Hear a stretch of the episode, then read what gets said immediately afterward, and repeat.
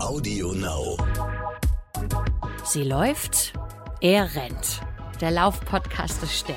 Mit Alexandra Kraft. Die können auch dann eben in den Lauf integriert werden. Wie du ja sagst, du musst zehn Minuten, du musst, du musst dich warm laufen, weil wenn du das aus dem Stand machst, dann ist der Muskelschaden ähm, quasi vorprogrammiert. Und mit Mike Kleiss. Und wenn man das nicht schafft, wird das übrigens auch beim Wettkampf wahrscheinlich nicht gelingen. Lieber Alex, ich glaube, diese Folge wird eine sehr, sehr schnelle Folge, denn das ist unser Thema heute. Und zwar, wie kann es gelingen, etwas schneller zu werden beim Laufen? Und äh, da bist du ja im Grunde genommen prädestiniert für, weil du läufst, ich renne. Insofern kannst du uns bestimmt gut erklären, wie man schneller laufen kann.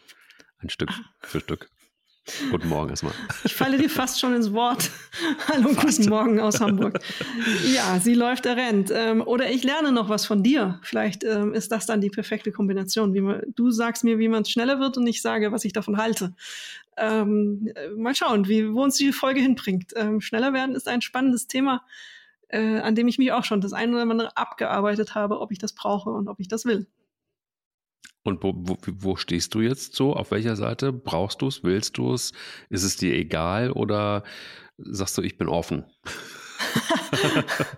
also, es gibt ähm, sogenannte Momente der Schwäche, wo ich denke, ach Mensch, es wäre doch irgendwie mal ganz schön. Mhm. Dann ähm, setzt dann irgendwie dieses Gefühl ein, wo ich dann im nächsten Gedanken denke, hm, warum eigentlich?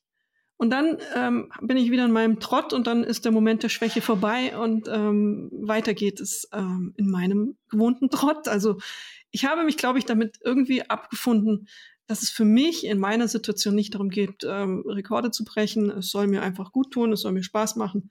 Und das kann ich für mich sagen, findet in einer gemäßigten Temp äh, Temperatur, nein, in einem gemäßigten ähm, Geschwindigkeit statt. Und ähm, ich bin damit glücklich, aber ich kann jeden verstehen, der sagt und jede, ich will ein bisschen schneller werden. Ähm, ja, kann man wollen. Man darf es nicht übertreiben. Das sind wir wieder. Ähm, sie läuft, rennt. Wo ist das Übertreiben? Und ähm, wie erreicht man das mit dem Schnellerwerden? Ist ja auch eine spannende Frage. Ist ja aus sportwissenschaftlicher Sicht auch einfach total interessant. Ja, das stimmt. Also ich kann dir sagen, wenn du dich zufrieden gibst mit deiner Geschwindigkeit und dich da wohlfühlst, und dich da so eingemuggelt hast und sagst so, ach komm, das ist doch gut, dann wirst du nicht schneller werden, sondern Nein. dann wirst du wahrscheinlich eher langsamer werden. Das hast du vielleicht auch das eine oder andere Mal schon gemerkt, dass wenn du da keine Peaks nach oben hast, wenn du quasi immer auf diesem Level bleibst, dann ist die Tendenz eigentlich eher dahingehend, dass der Körper dann auch etwas in die Wohlfühlzone geht und eher langsamer wird als schneller. Ähm, das muss man dann auch aushalten kann auch in Ordnung sein. Es ist halt immer die Frage, ah, was habe ich für ein Ziel beim Laufen und worum geht es mir beim Laufen? Und ist es so, dass, dass, dass ich die, die, die natürliche Entwicklung, die ich ja mache, wenn ich laufe, mitmache? Also sprich, der Körper will ja eigentlich, er, er wird besser, zumindest sehr schnell, wenn man anfängt mit dem Laufen. Innerhalb von kurzer Zeit machst du große Sprengungen nach oben und dann ist die Frage, möchte ich da gerne weiter oder möchte ich da nicht? Ich glaube, es ist immer so eine, ich finde es immer sehr, sehr albern, äh, und das passt eigentlich zu unserem Podcast, so eine Faustregel dafür zu geben, so wirst du schneller. Weil das auch wieder so ein Thema ist, was sehr individuell ist. Und ich bin zum Beispiel schneller geworden auf eine total untypische Art und Weise. Ähm, ich habe einfach, bin einfach mehr gelaufen. Ja, aber das ich ist ja nicht untypisch. Also ähm, das ist naja, erstmal. Worauf ich hinaus will, ist tatsächlich zum Beispiel sowas wie Intervalltraining oder dass du ja. dem, dem, dem Körper ständig einfach auch ähm, einen, einen Peak, einen Anreiz gibst, letztendlich auch sich weiterzuentwickeln. Ähm, und das geht eben nur, wenn du ihn ständig irritierst, also wenn du dem Körper ständig irgendwie einen Impuls gibst, den er zu diesem Zeitpunkt nicht gewachsen ist und wo er sich anpassen muss. Also das heißt, ja ähm, brauche ich vielleicht einfach, laufe ich einfach mal 30 Sekunden alles, was geht, mit einem Puls, mit einem Maximalpuls und gehe dann wieder zurück. Also wir kommen dann in, in die Richtung des Intervalllaufens. Können wir gleich auch nochmal intensiver einsteigen. Oder mache ich das über die Distanz und steigere mich dann langsam dahin. Ja, also es gibt Leute, die brauchen diesen typischen Trainingseffekt, Stichwort Intervall, oder sie brauchen mehr Training und sie möchten das gerne langsam machen. Und der Körper ist ja so ein Ding, der, hm, beim Laufen, der will ja meistens auch. Und die, die Entwicklung zeigt einfach, dass der Körper dann auch, je besser er wird, desto größer wird auch so ein bisschen der Hunger nach mehr Leistung. Also so ein Automatismus oftmals dahinter.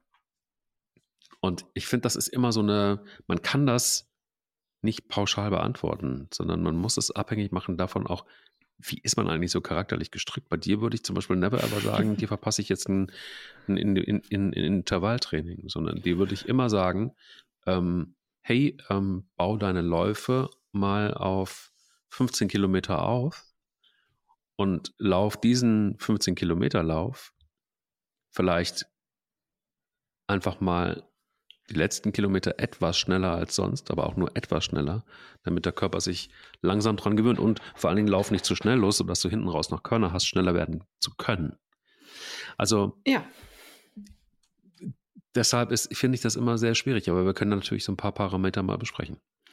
Ja, aber das, was du sagst, ähm, widerspricht ja gar nicht so sehr dem, was man in der Trainingswissenschaft auch annimmt.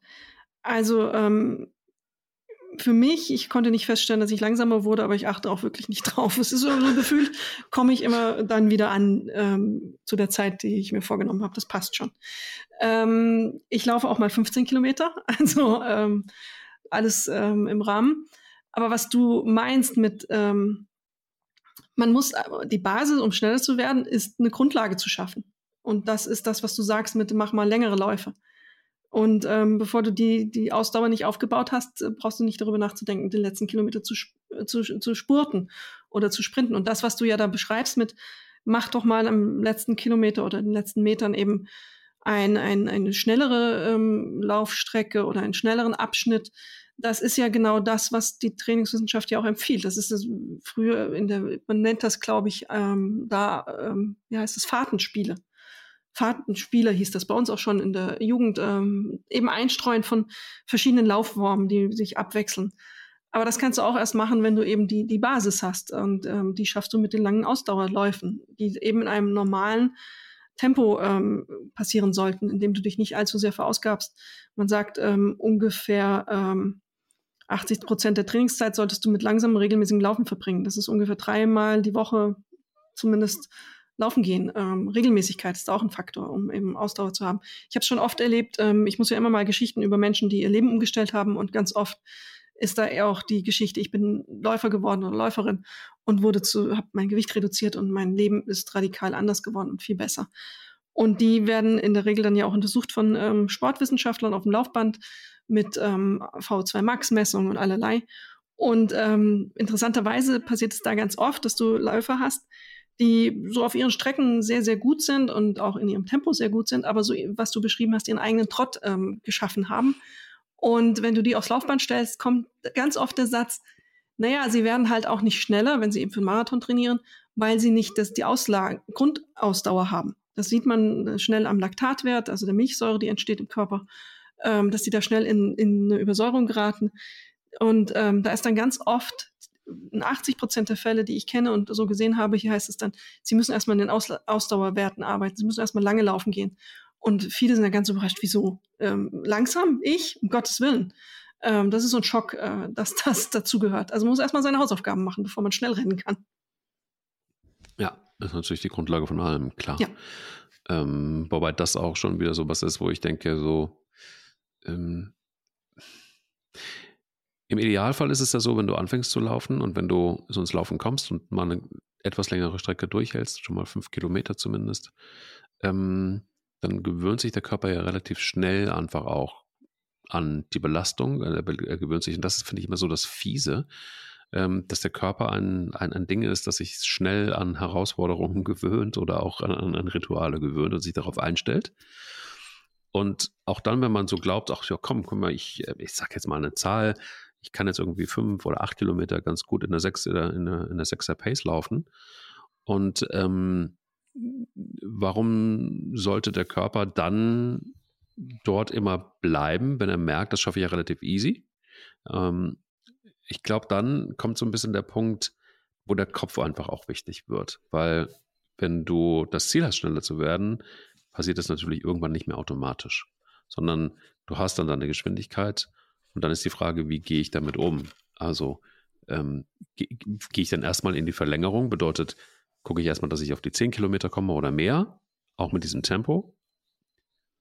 Oder fange ich schon frühzeitig an, die Geschwindigkeit auch zwischendrin mal zu steigern?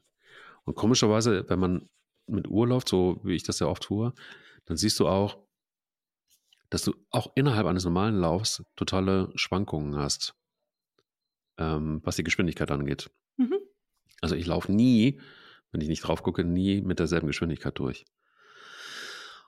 Und ich glaube, das ähm, nicht wegzuignorieren, ist ganz, ganz wichtig, weil das ist dann im Grunde genommen so der normale Rhythmus, den der Körper hat. So, und das ist für mich eigentlich die Basis. Weißt du, was ich meine? Also genau ja. diese Schwankung ist die Basis. Und von da ausgehend zu schauen, okay, an welcher Stelle, wenn ich meine Trainingsstrecke habe, wo kann ich jetzt, wo fühlt es sich gut an und wo kann ich ohne Probleme vielleicht ein bisschen was draufpacken? Das ist für mich eigentlich der erste Schritt. Was denkst du? Ja, aber du musst dich, glaube ich, am Anfang einmal kurz fragen und das ähm, unterscheidet uns ja in den Antworten stark. Warum laufe ich? Was will ich? Ich hm. sage, ich laufe aus rein, weil ich weiß, dass es meinem Körper gut tut und meinem Kopf gut tut. Mhm. Dafür ist die Geschwindigkeit nicht entscheidend. Äh, für mich ist die Dauer und ähm, die Regelmäßigkeit entscheidend. Deswegen mhm. Geschwindigkeit ist ein Nebeneffekt. Wenn ich jetzt das Gefühl hätte, ich will eben eine persönliche Bestleistung schaffen, ähm, dann ist das eine andere Antwort. Und ähm, du sagst ja auch zu Recht, du bist mehr so der, der auch, dem es auch wichtig ist, schneller zu laufen und sich zu verbessern an der Stelle. Also es sind so zwei unterschiedliche Ansätze für das, für dasselbe, äh, dasselbe Thema. Und daraus resultieren eben unterschiedliche äh, Wege, ähm, darauf zu reagieren. Was du aber beschreibst, das finde ich interessant, ähm, indem du eben auf deine Uhr schaust und da sind dann eben äh, veränderte Laufzeiten, je nach Strecke. Das hat ja auch mal mit Tagesform was zu tun oder wie stark man sich auch ablenken lässt, wie der Streckenverlauf ist und solche Dinge. Aber was du ja beschreibst, ist ja eigentlich das Prinzip der Nadelstiche. Du sagst, jetzt sehe ich, ich bin auf dem Streckenabschnitt irgendwie immer langsamer. Deswegen versuche ich da mal schneller zu laufen. Also gibst du deinem Körper genau das, was du brauchst, um schneller zu werden. Eben diesen kleinen, äh, geänderte ähm, Anspruch und Anforderung. Und ähm, das wirkt dann eben auch auf deine, deine ähm, Fähigkeit, schneller zu laufen. Das ist ja genau das, was ich meinte mit ähm, Fahrt, Fahrtenspiele, Intervalle. Im Grunde sind das ja alles nur Formen von Nadelstichen in, in verschiedenen Ausprägungen und verschiedenen Verpackungen, die man eben Läuferinnen und Läufern an die Hand gibt, die vielleicht auch nicht so erfahren sind. Manchmal ist es ja auch eine Frage, wie viel Anleitung brauche ich? Wenn du so ein Körpergefühl hast und sagst, das ist für mich ähm, ich kann das gut integrieren in mein ganz normales Training. Ich weiß, an der Stelle könnte ich jetzt mal ein bisschen mehr laufen, schneller laufen. Ähm, dann regulierst du das über dein Gefühl hin und auch vielleicht über dein Wissen und deine Erfahrung als Läufer. Wenn ich jetzt neu bin, dann ist es noch ein bisschen mehr Anforderung, wenn ich meinen ersten, mich auf mein erstes größeres Rennen vorbereite, ob 10 Kilometer, Halbmarathon oder Marathon, dann ähm, brauche ich vielleicht ein bisschen mehr Anleitung und deswegen gibt es diese Formen, die man da so hat. Das ist das, das Sprinten, Intervalle, Tempodauerläufe, Fahrtenspiele, gibt es ja tausend Namen für tausend Formen und für jeden muss man dann auch für sich wieder rausfinden, was passt zu mir. Ähm, bei mir ist das auch ein bisschen so, ich, ich mache das vermutlich auch. Ich laufe dann auch mal schneller, wenn ich merke, ähm, jetzt ähm, geht es nicht so gut. Aber ich achte halt nicht so sehr darauf, weil es mir, weil es nicht in meinem Fokus liegt. Aber so Dinge, ähm, die ja auch dazu gehören, sind dann auch so ein sogenanntes Lauf-ABC. Also um einen guten Laufstil. Ein guter Laufstil ist ja auch die Basis von schnellem Laufen, weil du weniger Energie verbrauchst im Idealfall. So kann man das ja in Messungen nachweisen. Und dazu zählt es eben einfach auch daran zu arbeiten, wie so ein Lauf-ABC eben, um Verkürzungen zu verhindern und muskuläre Probleme zu, auszubessern, ähm, die Knöchelbeweglichkeit äh, zu erhalten, was bei Läufern ja oftmals auch ein Problem ist und Verkürzungen ist ja auch weit verbreitet und koordinativ einfach so ein bisschen sensibler zu werden.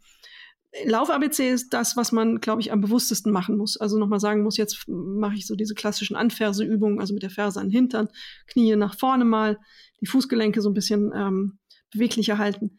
Und ähm, das ist das, glaube ich, was man jedem Anfänger, der schneller werden muss oder jeden möchte, an die Hand geben sollte, dass auch das seine Zeit und seinen Raum beim Training braucht. Anders, dieses andere kannst du, glaube ich, so integrieren, wie du es beschrieben hast. Gut, Butter bei die Fische. Also, wenn du jetzt wirklich schneller werden willst. Ich sage immer, wenn du schneller werden willst, musst du langsam laufen. Ja. Ähm, und vor allen Dingen auch lang. Ne? Also das heißt, wenn man, wenn man schneller werden will und man läuft aber nur einmal pro Woche, das wird nichts. Also du musst ja, mindestens richtig. dreimal die Woche laufen. Und wenn man das, sich das jetzt so ein bisschen vorstellt, ähm, dann kannst du im Grunde genommen es so machen, dass du einmal lang und ganz langsam, langsam läufst. Einmal absolvierst du so einen mittleren, lockeren Lauf und einmal ähm, machst du richtig Tempo. Mhm. Und der Einstieg in den Bereich so der schnelleren Läufe sind eigentlich kurze Sprints oder ja. Steigerungen, die du so jederzeit in, in die Läufe einbauen kannst, so wie ich es gerade eben skizziert habe. Und wahrscheinlich denkt man dann sofort an Schulsport, ne? Kennst du ja von früher noch, wenn es dann heißt, du sollst jetzt sprinten.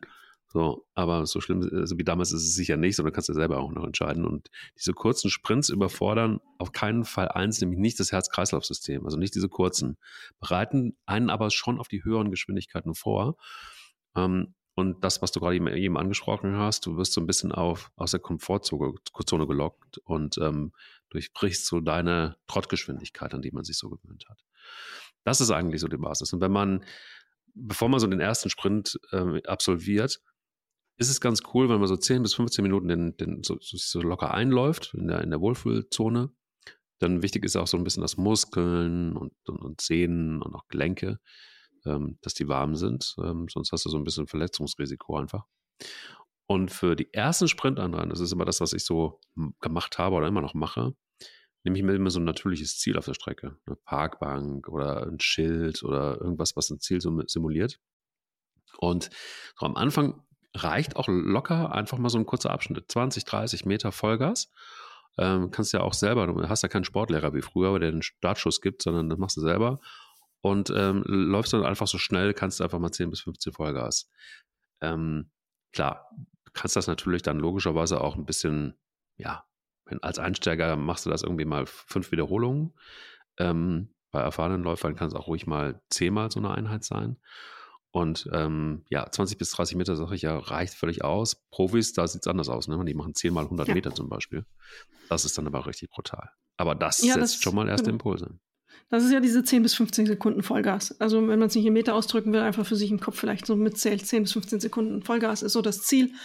Das ist richtig, das ist der Einstieg, die Sprints und Steigerungen genannt. Ähm, und die können auch dann eben in den Lauf integriert werden. Wie du ja sagst, du musst zehn Minuten, dich musst, du musst dich warm laufen, weil wenn du das aus dem Stand machst, dann ist der Muskelschaden ähm, quasi vorprogrammiert, weil das ist schon ein Reiz.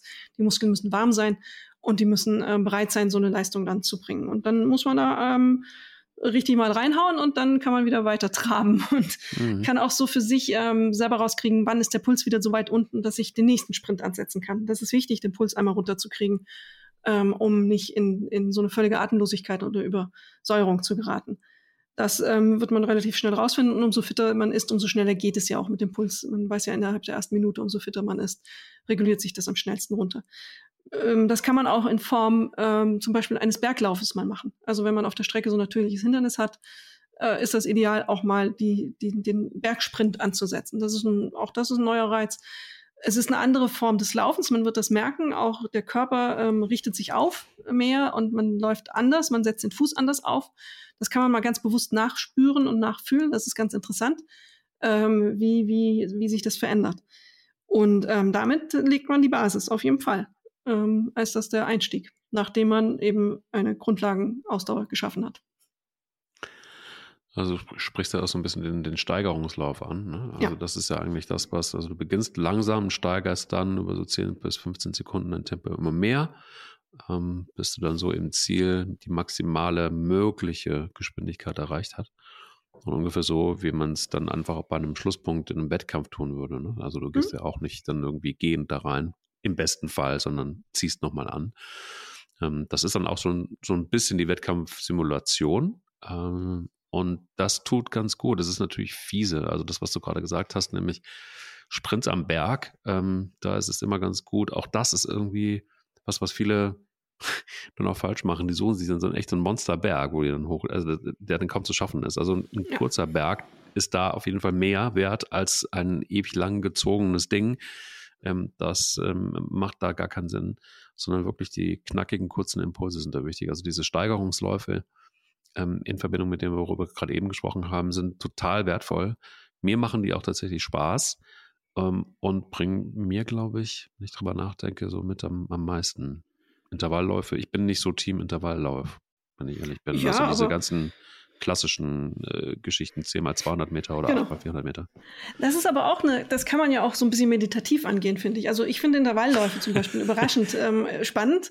Man ja. ist dann ja, wenn man das, wenn man das ernst macht, hat man das vielleicht ein, das Glück, um die Ecke einen Sportplatz zu haben, der eine Tatanbahn hat. Allein auf so einer Bahn zu stehen, finde ich ja schon irgendwie ja. andere. Und ja, finde ich irgendwie. Und man ist so, konzentriert und fokussierter, als wenn ich in der Gegend rumlaufe und auf die Vögel achte und die Blüten und die Bäume und der Hafen und alles, ah, okay. was da so ist und die Hunde und ähm, mhm.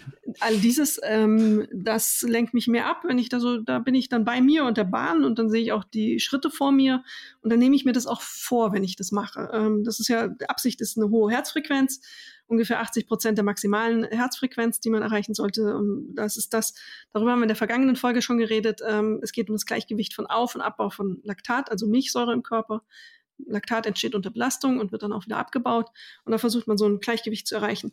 Und ähm, dann kann man eben diese Intervalle machen. Als Anfänger vielleicht 10 mal 200 Meter. Ähm, Könner wie du, Renner 400 Meter. Ähm, acht, acht mal 400 Meter oder wenn man Marathon gibt es, glaube ich, den, ähm, sagt man so, vier mal zwei Kilometer kann man schaffen. Drei mal drei. Drei mal drei und ähm, eben wieder, was ich ja vorhin schon sagte, bei dasselbe wie bei den Sprints und Steigerungen. Die Gehpausen müssen so sein, dass dein Puls spürbar runtergeht. Und das finde ich immer großartig, ähm, wenn man da so auf der Bahn weiterläuft und ähm, nach Luft schnappt und ringt teilweise auch. Ähm, ja. Das finde ich eine interessante Erfahrung. Ähm, das ähm, mag ich komischerweise. Also wenn ich vieles nicht mag an, an ähm, schnellem Rennen, das ist etwas, wofür ich mich schon eher begeistern kann. Ich weiß nicht warum, das ist meine kleine dunkle Seite. Nur kleine dunkle Seite, warum? Also ich meine, wenn man die Tatanbahn mag und wenn man diesen, diesen, dieses Flimmern über diesem genau. Tatan genau. ähm, Zeugs dann irgendwie mag und die das Sonne Geräusch. drauf bretzelt und das Geräusch, genau dieses ja, vielleicht ja, ist das. Die, die, die Feste dieses Bodens, das andere aufsetzen. Man richtet, auch da richtet man sich ja so ein bisschen auf. Ich mag das. Irgendwie, du merkst, ich schwärme. Das passiert selten, aber ja, in diesem ja, Fall ich wollte gerade sagen, ich habe die noch nie so gesehen. Also äh, ich, ja, äh, geh mit mir auf die Tartanbahn und dann hörst du solche Sachen. Krass. Das ist aber, glaube ich, also ähm, frühkindliche Erinnerung. Ich glaube, wir waren als mit unserer ähm, Kindersportgruppe oft auf der Tartanbahn und das hat immer Spaß gemacht. War lustig. Ich fand's, ach, ja, also ich, mich hat die Tatanbahn immer nur bei den Bundesjugendspielen gesehen. Ich habe immer super performt bei Bundesjugendspielen, ja? Ja, natürlich hast du das. Ehrenurkunde. Ja, ja, habe ich auch. Ich war einmal habe ich Siegerurkunde und das war bitter. Das war ja. richtig bitter. Habe ich gar nicht zu Hause gezeigt, weil ich dachte, boah, das ist ja gar nichts wert. Siegerurkunde. Hallo. Was waren wir für Helden? Total, immer schon. Immer schon. Helden. Immer. Gerade du und ich. Na, total.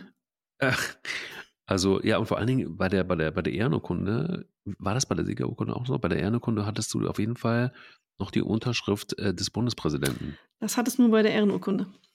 Ja, ne? Ja, das war Gibt's das Besondere. Noch? Gibt es das heute ähm, noch? Mein Sohn hat keine Bundesjugendspiele in Deutschland mitgemacht. Wir waren ja Zeiten in den USA, da haben wir es gemacht. Aber hier galt immer, nee, das ähm, würde zu viel ausschließen. Und dann hat auch na gut, dann hat Covid zugeschlagen, dann war zwei Jahre eh kein Sport. Aber dann war so dieses, ähm, die, die häufige Frage, ähm, überfordert dieses Leistungsdenken in ähm, Form von Sieger- und Ehrenurkunden die Kinder und Jugendlichen?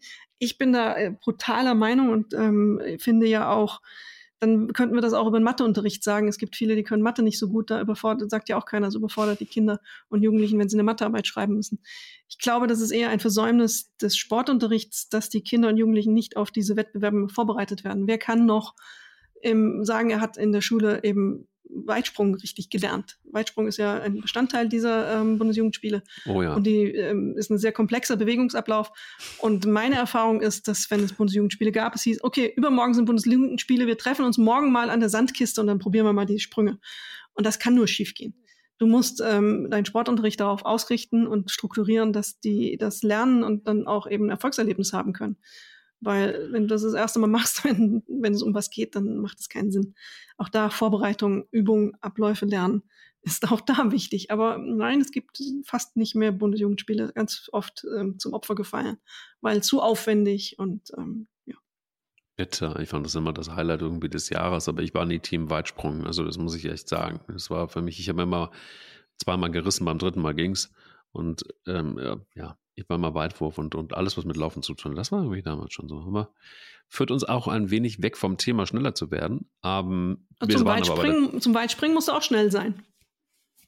Äh, ja, das stimmt. Das hat mir auch immer geholfen, weil ich mal als Sprinter angefangen habe. Da war ich echt schnell auf 100 Metern.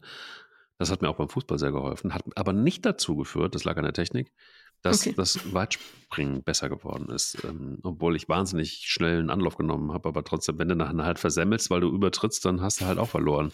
Also, wenn du über das so, Ziel hinausrennst, ja klar. Ähm, wenn man aber über das es Ziel ist hinausschießt. Ja, ja, ja, ja. Mhm. Es gibt ja ähm, deswegen auch viele 100-Meter-Läufer sind ja auch hervorragend und Läuferinnen sind ja hervorragende Weitspringer. Also ähm, da muss man ja nicht weit schauen in, in der Weltspitze ja auch, weil die Grundgeschwindigkeit entscheidend ist. Ähm, und die müssen das auch trainieren. Auch mit Intervallen und Sprints. das stimmt. Und das, was bei dir die Tatanbahn ist, da bleibe ich gerne dabei. Ähm, das Gute ist bei den ganzen GPS-Uhren, dass man auch ganz gut ähm, in der Natur ähm, ja. die Intervallläufe machen kann, äh, ein bisschen abtimen kann. Es ist natürlich klar, die, die, die Intervalle, also ich glaube, so die Mischung aus allem finde ich ganz gut. Ne? Steigerungsläufe, Intervalle, das sind alles so die Dinge. Ich meine, klar, wenn du dann mal am Ende bist, ähm, dreimal fünf äh, mal 1000 Meter zum Beispiel, ähm, da geht es dann eher so ums Trainieren der 10 Kilometer und ähm, da schneller zu werden. Und wenn du dann aber 4x2 oder 3x3 Kilometer im geplanten Wettkampftempo ähm, durchballerst, das ist dann schon auch eine, eine echte Ansage. Aber ohne das geht es nicht. Also ich glaube, das ist auch so ein bisschen Teil der Wahrheit. Hm, ähm, so ganz ohne geht es nicht. Also auch dann hat der Körper, glaube ich, so seine Grenzen. Zumindest war es bei mir so, dass ich vieles noch über ähm, viel Training, auch Ausdauertraining und lange Strecken machen konnte. Da kam ich dann auch äh, wirklich dann in den Bereich so um die drei Stunden, etwas drüber. Und dann ging aber nichts mehr weiter. Und dann unter die drei Stunden zu kommen, zumindest mal machen. Und da war dann wirklich, das ist dann auch hartes Training. Also ich glaube, machen wir uns nichts vor, wenn man in einem bestimmten Bereich ist, dann wird es eben Training, dann wird es richtig auch Leistungssport.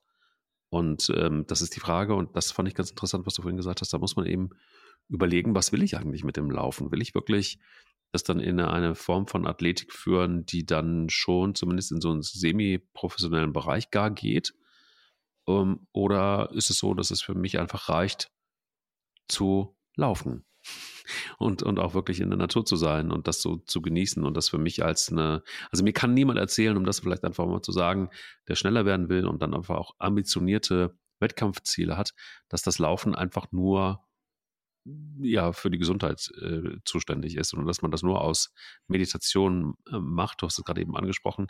Intervalltraining und Meditation, das passt für mich ehrlicherweise nicht so richtig zusammen. Ich weiß nicht, ja, wie, mal, wie das geh mal soll. Mit mir, geh mal mit mir auf die Tatanbahn und dann ähm, klären wir das mit dem Intervall und nicht reden und konzentrieren und ähm, und du kannst mit ja? Ja ich bin dann so in den Schritten. Ich bin da das paste mich out irgendwie so. Das das trägt mich dann. Keine Ahnung warum.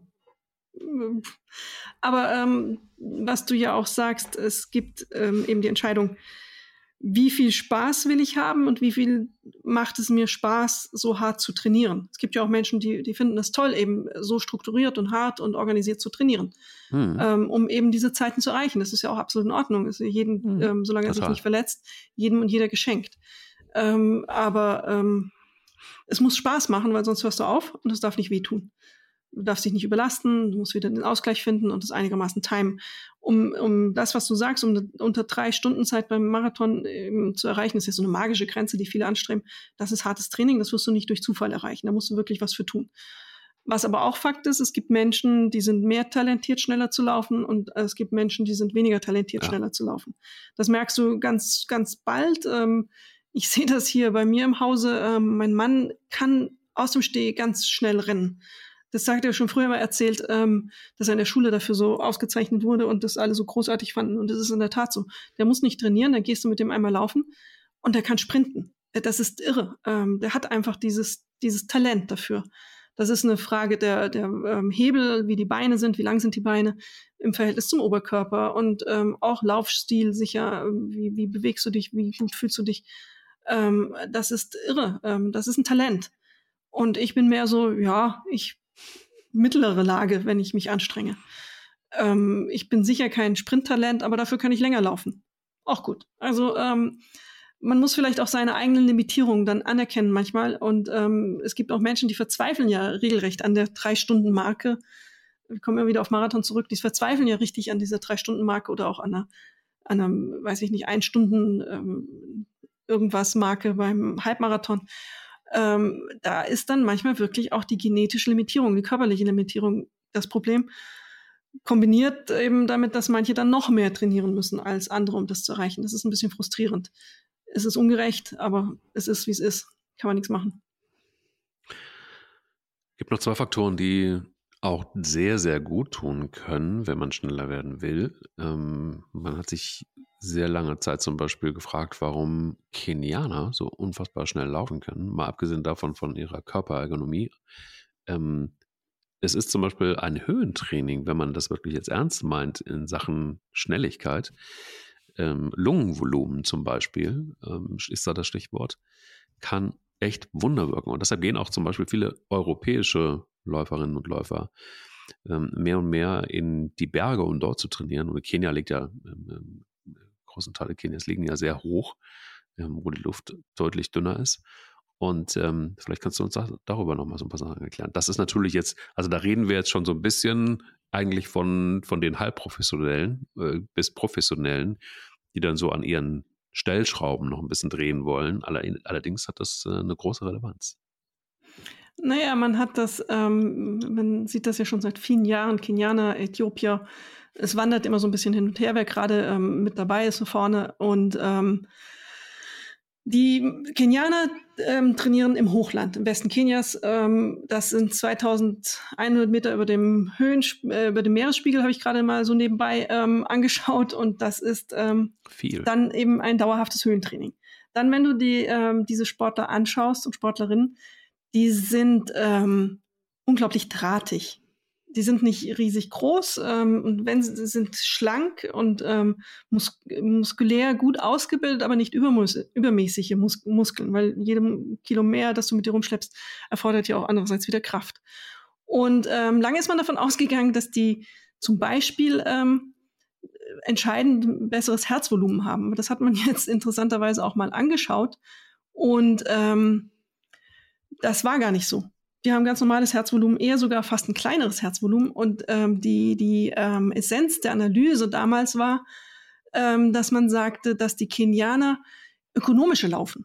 Ähm, sie brauchen deswegen weniger, für, für eine gewisse Geschwindigkeit, weniger Sauerstoff für die, ähm, für die Muskulatur, die Versorgung der Muskulatur. Das liegt offenbar daran, dass die ähm, Muskelmasse, wie sie sie haben, wie ich sie beschrieben habe, wie sie so ähm, aussehen und verteilt ist am Körper, eben ähm, so gut abgestimmt ist und so gut auf das entwickelt ist, ähm, was sie machen, also auf diese, diese Laufbewegung.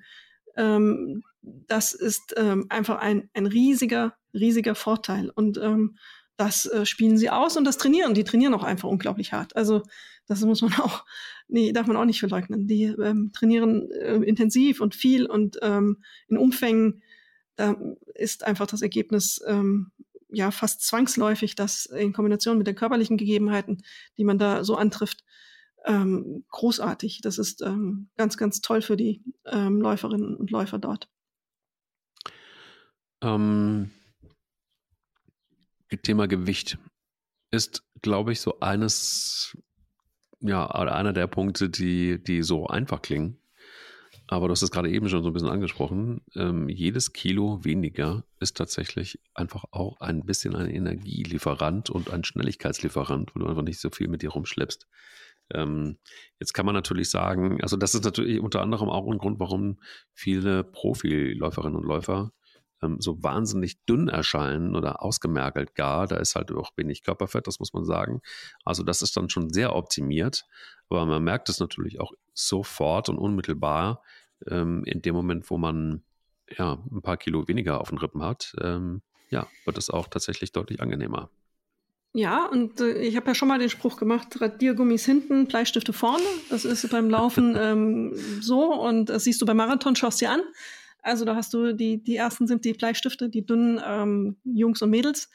Und ähm, das ist ein bisschen auch das, was ich mit den Kenianern und den Muskeln gerade beschrieben habe. Selbst Muskeln sind da ja ähm, ein, ein Ballast, wenn sie an der falschen Stelle sitzen. Also wenn du sie nicht zum Laufen brauchst und Muskeln hast, musst du sie auch mitschleppen. Und die müssen auch versorgt werden mit Sauerstoff. Also der Körper ähm, muss es nicht nur tragen, sondern auch versorgen. Und das kostet Energie. Und das ist ähm, deswegen ja auch oftmals die Frage, wie viel Krafttraining für solche Sportler überhaupt sinnvoll ist und ob mhm. überhaupt Krafttraining ähm, in einem Fitnessstudio ähm, sinnvoll ist, ja, Stabilisierung ganz klar, aber eben nicht übermäßig. Da muss man tierisch aufpassen, weil man das alles mit sich rumschleppen muss. Und das gilt für Fett genauso. Also jedes Kilo, was du mehr auf den Rippen hast, musst du tragen. Und es ist ja immer wieder beliebt, wenn man so einen Rucksack aufsetzt, merkt man ja erstmal, was ein Kilo ist. Wenn da fünf Kilo mehr drin sind ähm, und damit läuft, dann wundert man sich, hoppla, wenn ich jetzt fünf Kilo schwerer wäre, das ist das, was ich mit mir rumschleppe, das ist schon anstrengend. Und ähm, auch wenn man mal so ein Training macht mit einer Handelplatte, ähm, Kniebeugen. Da merkst du auch relativ schnell, was es bedeutet, eben fünf Kilo ähm, immer wieder hoch und runter zu, ähm, zu stemmen. Wie anstrengend das ist und wie viel leichter das ist, wenn man diese fünf Kilo nicht mit dabei ja. hat. Und ähm, das gilt sowohl für Fett als auch für Muskeln. Man muss als Läufer schon darauf achten und Läuferin, wo man die Muskulatur aufbaut und wo man sie braucht. Ähm, du brauchst so, wie angedeutet, zur Stabilisierung Krafttraining schon, aber du darfst es auch nicht übertreiben. Das ist eine schmale Kante, die man da finden muss. Ja, total gibt noch ein, eine Trainingsmöglichkeit, um schneller zu werden. Das ist tatsächlich wirklich meine absolute Lieblingstrainingseinheit ähm, und das ist der Tempo-Dauerlauf. ähm, das ist etwas, was man dann, wenn man die Grundlagen gebildet hat, wirklich einfach auch streckenweise genießen kann. Und das ist für mich tatsächlich die Tatanbahn. Ähm, und das ist für mich auch das Intervalltraining. Das ist äh, die Motiv äh, nicht Motivation sowieso, aber auch die Meditation. Und da ist es einfach so, ähm, ja, also wenn man für einen 10 Kilometer Wettkampf trainiert, genügen 5 Kilometer. Wenn man einen Halbmarathon ähm, ähm, als Ziel hat, dann sind es vielleicht so 10 Kilometer. Und wenn man einen flotten Marathon ab absolvieren will, dann sind es eher 15 Kilometer. Und das Tempo bei diesen Läufen ähm, orientiert sich eher so an dem gewünschten Renntempo in deinem Zielwettkampf. Und ähm, wenn man nach Puls trainiert, sagt man, sind etwa so 85 Prozent der maximalen Herzfrequenz ein guter Richtwert. Und ähm, ja, das ist im Grunde genommen relativ einfach. Deshalb mag ich es wahrscheinlich auch so, dass man sich erstmal so ein bisschen aufwärmt. Zehn Minuten Tempo äh, machen schon so ein bisschen, dann aber im Hauptteil mit angepeilten Strecke, die man so gleichmäßig ähm, im hohen Tempo absolviert. Und dann ist es eben wichtig, gerade am Anfang, und das ist ganz schön, weil dann trainiert man schon so ein bisschen die Wettkämpfe, nicht zu überpacen. Ähm, es gibt ja diesen Spruch, am Ende kackt die Ente. ähm, und ähm, wird es dann eben in den letzten Minuten richtig hart. Und äh, das heißt, man braucht immer so ein bisschen, ähm, bisschen Reserve letztendlich auch, ähm, um, um hinten raus noch Körner zu haben. Es darf anstrengend sein, aber äh, man sollte trotzdem locker und unverkrampft beginnen. Das ist äh, ganz, ganz wichtig, denn sonst wird es echt hinten raus die totale Qual und da hat wirklich niemand, niemand Lust. Und man orientiert sich halt eben immer am gewünschten Renntempo. Und wenn man das nicht schafft, äh, das angepeilte Renntempo die gesamte Zeit zu, zu halten, ähm, wird das übrigens auch beim Wettkampf wahrscheinlich nicht gelingen. Ja, es gibt ja, ähm, ich habe mal mit einem Extrembergsteiger geredet der auf Mount Everest läuft und der zum Beispiel und dann mit Skiern auf der anderen Seite wieder runterfährt, der sagte dann so schön, man muss das Tempo haben, mit dem man losläuft, muss man auch am Ende am Berg haben. Also ähm, du musst ein Tempo finden, das dem entspricht, diese 85 Prozent der Max-Herzfrequenz einzuhalten auf der ganzen Strecke. Nicht nur die ersten zwei Kilometer, sondern eben auch zum Ende hin. Und viele neigen dazu, am Anfang ein bisschen zu übertreiben. Und ähm, dann dieser Satz, dieser schöne, den du gerade gesagt hast, ähm, hinten raus dann die Ente zu geben. Ähm, da ähm, liegt wohl das Geheimnis, wenn ich das mal ähm, fremd zitieren darf. ja, gibt aber übrigens auch da einen, Fehler, der oft gemacht wird. So ein Tempo-Dauerlauf, ähm, das ist keine Wettkampfsimulation. Also es macht wirklich überhaupt gar keinen Sinn, bis an die berühmte, Entschuldigung, also man muss es sagen, Kotzgrenze zu gehen. Ähm, das erhöht dann eher die Verletzungsgefahr und, ja, und auch die Regenerationsdauer. Aber ich, ich sage es deshalb auch so brachial, weil man das auch übrigens ganz oft bei Wettkämpfen sieht. Also mhm. sprich auch beim Marathon sieht. Ich weiß nicht, wie oft ich da in der Leitplanke Leute gesehen habe, die äh, sich dann wirklich so ähm, einfach über die Leitplanke hinaus in Frankfurts Marathon zum Beispiel. Da gibt es so ein unangenehmes Stück. Ich glaube, das ist hinten in Höchst. Jeder kennt das, der da mal gelaufen ist. Das ist wirklich sehr elend. Das ist nicht sehr schön. Das sind sehr viele Leitplanken und das ist irgendwie so ein, ein beliebter Spot. Ich weiß gar nicht, bei, bei, bei wie vielen Kilometern das ist. Ich glaube, irgendwie so Richtung Ist das über 30 schon? Weiß ich nicht, ist egal, auf jeden Fall ist es da schon anstrengend. Das will ich gar nicht sagen. offensichtlich. Ja, ja, offensichtlich, genau. Aber das ist, glaube ich, immer einfach auch so ein bisschen, ähm, wenn man schneller werden will, lasst euch Zeit dafür. Das klingt irgendwie absurd, aber es ist wirklich genau so, weil ihr auch einfach auch den, den, dem Körper die Zeit geben müsst, ähm, Zeit zu machen und sich darauf einzustellen und auch auf die Belastung. Und ich, ich, kann immer wieder nur sagen, ähm, äh, dem Körper das auch zu gönnen, sich darauf einzustellen, ist so viel wert und so viel, so viel nachhaltiger in jedem Fall. Und, und, und, und lass die Mutproben weg. Wirklich. Es, ist, es macht gar keinen Sinn. Es gibt so viele Läufe, die aus Mutproben gelaufen werden. Und dann sind, sind das auch oftmals ach, ja, auch jüngere Leute, die dann irgendwie Vollgas geben, die vorher irgendwie, wenn überhaupt mal fünf Kilometer gelaufen sind oder so und das relativ locker und die geben alles und dann wird es eben einfach auch richtig gefährlich. Also das heißt, schneller werden und gesund schneller werden bedeutet einfach auch wirklich echt richtig Zeit mitbringen und richtig Training mitzubringen, weil wir sind da in einem Bereich, der eben nichts mehr damit zu tun hat, unbedingt einfach nur komfortabel zu laufen. Alles gut, das, das geht dann schon in den Rennbereich und da gibt es einfach andere Regeln und da, kommt dann einfach auch nochmal eins dazu, vielleicht auch nochmal abschließend ähm, für diese Folge oder Richtung Ende, nämlich das Thema Regeneration. Darüber haben wir noch gar nicht gesprochen, wenn es um schneller gehen, ähm, schneller werden geht. Ähm, die Regeneration ist da einfach wahnsinnig wichtig, denn die Regeneration ist genau das, oder ist die Zeit, in der der Körper tatsächlich einfach auch das, was er gelernt hat, verarbeiten muss und sich dann auch wieder zu erholen von den Strapazen, die man ihm da angetan hat. Und es macht keinen Sinn, ein Intervalltraining fünfmal die Woche zu machen. Das ist wahrscheinlich eher kontraproduktiv. Äh, streiche das wahrscheinlich, das ist kontraproduktiv. Äh, in der Regeneration verarbeitet der Körper das, was du ihm an Reizen gegeben hast und dann entsteht einfach die Leistungsfähigkeit daraus. Und wenn du keine Regeneration gibst, dann äh, wird es irgendwann schwierig. Also deswegen Regeneration, Schlafen, Essen gesund, ähm, Trinken gesund äh, ist die Basis. Das ist genauso wichtig wie die Grundlagentraining. Und ähm, was wichtig ist, auch zu sagen, wenn du es wirklich gesund machen möchtest und äh, Marathonlaufen ist eigentlich auch schon Leistungssport. Wenn du es wirklich gesund machen willst, nimm dir Zeit. Dieses berühmte mindestens ein halbes Jahr für einen Marathon, um auch in einer Zeit, die manch einer gerne haben möchte, ähm, zu schaffen, ist dieses halbe Jahr. Das ist kein Quatsch. Bei manchen sollte man sogar ein Jahr veranschlagen. Kommt ja immer darauf an, wo man startet. Ähm, wenn man nichts hat, dann muss man eben ein bisschen länger darauf hinarbeiten. Wenn man so ein Freizeitläufer schon ist oder Läuferin, dann kann man das sicher ein bisschen verkürzen. Aber unter einem halben Jahr ähm, würde ich nicht bei einem Marathon starten. Es gibt so ähm, Erfahrungen auch aus meiner Berichterstattung. Wir haben mal eine Geschichte gemacht über ein, sechs Leute, die wir für einen Marathon vorbereitet haben.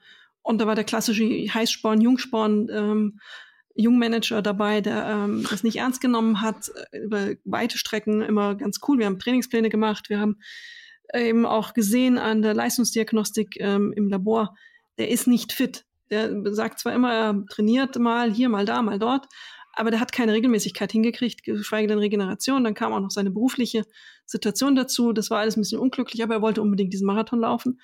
Und ähm, wir hatten zu Beginn eine Leistungsdiagnostik und dann nach drei Monaten nochmal eine. Und es war ganz klar, der Kerl ist nicht fit. Hat es zwar immer verneint und gesagt, das schaffe ich schon, das schaffe ich schon. Und er ist auch gestartet. Aber der ist weite Strecken am Ende dann gelaufen. Also da die, die Kraft reicht einfach nicht ähm, aus, wenn du die ähm, Hausaufgaben nicht gemacht hast. Und ähm, das kannst du so lange verleugnen, aber auf der Strecke liegt die Wahrheit, dann wirst du es sehen und da ist die Anforderung. Und dann wird es entweder sehr schmerzhaft und du gehst über diese Grenze und schleppst dich ins Ziel und hast vielleicht eine Verletzung danach. Oder aber du musst deine eigenen Grenzen erkennen und dann wirst du dich eben laufend ähm, und nicht rennend ins Ziel bewegen. Was auch okay ist, aber das war nicht der Anspruch des jungen Manns, sondern der wollte eben unter drei Stunden laufen. Eine waren es vier Stunden dreißig, glaube ich, fast oder eher auf die fünf Stunden zugehen. Ich erinnere es nicht mehr ganz genau. Also ähm, wer die Hausaufgaben nicht macht, ähm, wird nicht schneller, ist, glaube ich, am Ende ähm, der Folge sicher, damit haben wir ja begonnen, äh, Grundaus Grundlagen Ausdauer trainieren und dann eben die anderen Dinge machen. Die führen dazu. Ähm, das musst du eben geduldig tun und regelmäßig und nicht einfach denken, das wächst schon so äh, in mir. Das passiert nicht. Also ich glaube auch, wir kommen ja immer wieder auch so ein bisschen zu dem Punkt, muss man unbedingt schneller werden? Ähm, was sind meine Ziele? Ähm, so ein bisschen verführerisch ist natürlich auch das, was man dann auch im Ideal immer mal so lesen kann. Zum Beispiel, ich weiß nicht, ob du es mitgekriegt hast, aber auch Ian Robin, der Ex-Bayern-Spieler, ist jetzt mhm. in Rotterdam den Marathon. Ich habe die Fotos gelaufen. gesehen, ja. Genau, drei Stunden 13, 57 Sekunden. Das ist eine richtig, richtig gute Zeit für den ersten Marathon, total irre. Aber dieser Typ ist halt einfach auch wahnsinnig fit. Der ist genau. wahnsinnig genau. austrainiert. Da ist kein Gramm Fett. Ähm, und selbst er sagte dann irgendwie, ähm, es war kein Spaß, es hat wirklich keinen Spaß gemacht. und ähm, ähm, er sagt, ich habe es geschafft, aber das war es dann auch schon. Das war ein echter Kampf. Am Anfang war ich ein bisschen mit der Zeit beschäftigt, aber irgendwann wirft man das über Bord und dann überlebt man. Aber ich habe es geschafft. Der Mann ist aber auch Leistungssportler gewesen und ich genau. spielte eigentlich noch, das war immer gar nicht mehr so sicher. Also ähm, der hat ja eine Basis gehabt und selbst ein Fußballer, wie viele Kilometer läuft er denn im Spiel? Acht, neun, zehn Kilometer, vielleicht ja, mal elf. Zehn eher. Mhm. Ähm, der läuft aber nicht eben 42, irgendwas Kilometer, sondern eben diese Strecken. Auch der muss trainieren dafür. Der muss ja auch seine Muskulatur umstellen. Seine Muskulatur ist für Sprints ausgelegt, kurze Strecken. Und das ist auch eine interessante Erkenntnis. Ähm, wenn du denkst, ähm, ich bin doch sportlich, weil ich mache im Fitnessstudio Gewichte heben und habe unglaubliche Muskelberge. Die Muskeln sind auf etwas anderes eingestellt, ein Herz-Kreislauf-System ganz und gar. Aber die sind dann nicht darauf eingestellt, eben auf eine lange Dauer ähm, Leistung abzuliefern, bei einer lange Strecke, sondern eben vielleicht auch mal punktuell.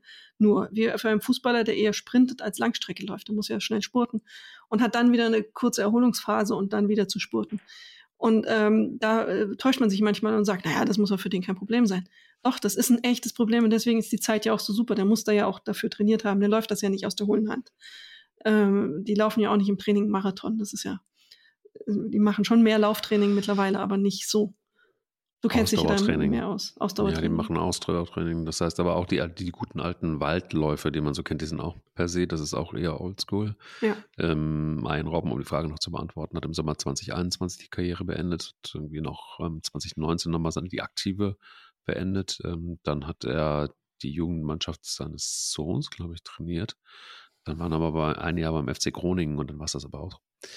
Ähm, aber es ist jemand, der zum Beispiel auf seine Fitness immer total geachtet hat. Und ich glaube, hier kommt's, der hat halt einfach Grundlagen. Und hier kommen wir wieder an den Punkt der Grundlagen, die so enorm wichtig sind. Ja, also das heißt, je besser deine Grundlagen sind, desto ja, ähm, easier kannst du solche Ziele erreichen. Und wir reden jetzt eigentlich auch zu viel über Marathon. Ähm, äh, klar bietet es sich natürlich an, weil Zeiten und, und, und, und Wettkämpfe haben natürlich auch schon irgendwie ein bisschen was miteinander zu tun. Aber ich glaube einfach auch, es ist ähm, ein Punkt, der nicht unwesentlich ist. Es ist manchmal auch ganz gut, schnell zu sein. Denn ähm, es gibt schon auch Töne bei im, im, im Leistungssportbereich, wenn man dann in Halbmarathon oder spätestens Marathon kommt. Ganz verrückt wird es dann, wenn, wenn man in den Ultramarathon-Bereich ähm, kommt. Da ist es übrigens wichtig und da verlangen Veranstalter teilweise auch, dass du den Marathon oder Ultramarathon in einer gewissen Zeit laufen kannst. Weil die Beanspruchung des Körpers sonst einfach viel zu groß wird. Und man muss sich schon die Frage stellen, ist es gut, wenn jemand den Marathon nicht unter fünf Stunden laufen kann, dass er dann einen Marathon überhaupt läuft, weil das dann einfach wirklich so die, auf die Knochen geht, im wahrsten Sinne des Wortes, Herz-Kreislauf-System und so weiter, mal abgesehen davon schon, äh, schon, schon, schon mindestens hundertmal besprochen in, in diesem Podcast, dass es nicht gesund ist. Aber da kommt man dann wirklich in einen Bereich, wo es auch wichtig ist, das schnell hinter sich zu bringen. Ähm, und und ich, da kann man dann einfach nur sagen, ich, ich unterschreibe das. Ich habe Leute gesehen, die sich dann über fünf Stunden ins Ziel gequält haben und der Besenwagen ist hinter denen hergefahren. Das habe ich einmal gesehen beim Hamburg-Marathon. Ganz, ganz bitter. Wenn du dann Richtung Downtor kommst und, und dann hoch, wenn es hoch zur Messe geht, ähm, Richtung Ziel und dann siehst du wirklich, bist schon lange irgendwie, hast noch Schwätzchen gehalten, hast dich geduscht, hast keine Ahnung und dann siehst du einen Mann, da noch laufen und dieser Besenwagen fährt hinter dem her und der kämpft sich dadurch und das sind, du weißt, dass der braucht mindestens fünfeinhalb Stunden. Das ist schon bitter. Naja, es ist vor allem dann bitter, ähm, wenn eben die äh, Leistungsfähigkeit nicht da ist. Der die fünf Stunden braucht, weil er eben unfit ist. Und damit, das ist ja dann das Problem, wenn die Muskulatur nicht aufgebaut ist dafür, für das die Belastung, wenn, was du sagst, das Herz-Kreislauf-System über fünf Stunden überbeansprucht wird, dann ist es vor allem ein Problem ähm, wenn das jemand walken kann und das trainiert hat, eben 42 Kilometer auch zu laufen, ähm, und nicht schneller geworden ist, sondern es einfach ähm, eben sein Tempo ist und er so laufen will oder sie, dann ist das ja okay. Aber wenn, in der Regel sind das ja nicht diese Fälle, sondern eben die, die nicht ähm, ist körperlich nicht schaffen, die vielleicht auch nicht trainingsfleißig genug waren oder an dem Tag auch eine Verletzung haben. Und da muss man dann einfach sagen, so hart es ist und man trainiert ja da lange drauf und es ist dieser eine Tag im Jahr, dieses Aufgeben ist, glaube ich, hart. Ähm, ich, das ist vielleicht auch beim 5-Kilometer-Lauf schon hart, aber beim Marathonlauf nochmal doppelt hart. Vor allem, wenn man 30 Kilometer geschafft hat und das sind ja jetzt nur noch 12. Ähm, da muss man die Demut haben, zu sagen, okay, heute nicht. Äh, und das fällt nicht jedem leicht. Das ist ähm, klar, ist ja auch Arbeit, die man investiert hat. Total. In diesem Sinne, überlegt euch einfach, was wollt ihr eigentlich? Und äh, wenn ihr wirklich schneller werden wollt, dann habt ihr jetzt schon mal so ein paar Dinge mit an die Hand bekommen. Ob es dann wirklich so sein muss, dass man die großen Strecken laufen muss, weiß ich nicht. Ich würde mal sagen, auf jeden Fall. aber, aber ich glaube, es ist auch völlig in Ordnung, wenn man so ein bisschen einfach mal den Körper auslotet und auch mal in ihn hineinhört, was er denn eigentlich so will und nicht nur unser Ego und unser Kopf. Wozu sind wir in der Lage überhaupt? Das ist vielleicht erstmal schon noch ein guter Ansatz. Was denkst du? Ich bin Team Tatanbahn und fünf Kilometer, zehn Kilometer und genau, reinhören. Die, har die harte Peitsche, klar. Gefühl entwickeln, die harte Peitsche und äh, ein Gefühl entwickeln und finden, was einem Spaß macht. Und die Frage beantworten, einmal definitiv, warum laufe ich, was will ich? Gut, dann viel Freude dir auf der Tatanbahn. Ich gehe jetzt in den Wald. dir viel Spaß im Wald. Tschüss, Alex. Tschüss. Sie läuft, er rennt der Laufpodcast des Stern mit Alexandra Kraft und mit Mike Kleiss.